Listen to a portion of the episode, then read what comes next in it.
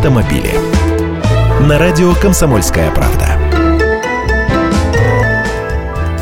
Здравствуйте. Про дороги давайте поговорим. На недавней выставке форума стратегических инициатив показали робота, способного передвигаться на колесах, самостоятельно искать дорожные углубления, а затем заливать найденную яму специальным быстро затвердевающим раствором. Робот рассчитан на полностью автономную работу, но все равно потребуется присутствие человека, чтобы он не заделал что-нибудь нужное, например, стоки ливневой канализации или колодцы. Автор робота Всеволод Рачес работал над проектом вместе со студентами Томского университета систем управления и радиоэлектроники около трех месяцев.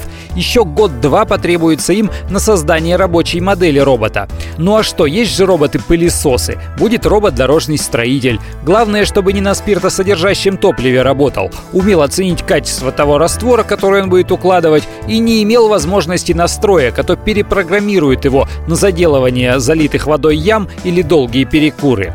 Я к чему все это? Недавно премьер-министр России Дмитрий Медведев сказал, что не очень хорошие дороги у нас в очень многих местах. Мы с этим полностью согласны, но путей решения проблем пока не видим. В работоспособность и честность дорожников не верим, может роботы помогут. Я Андрей Гречаников, ты эксперт комсомольской правды. С удовольствием общаюсь с вами в программе «Русские машины» ежедневно по будням в 13.00 по московскому времени.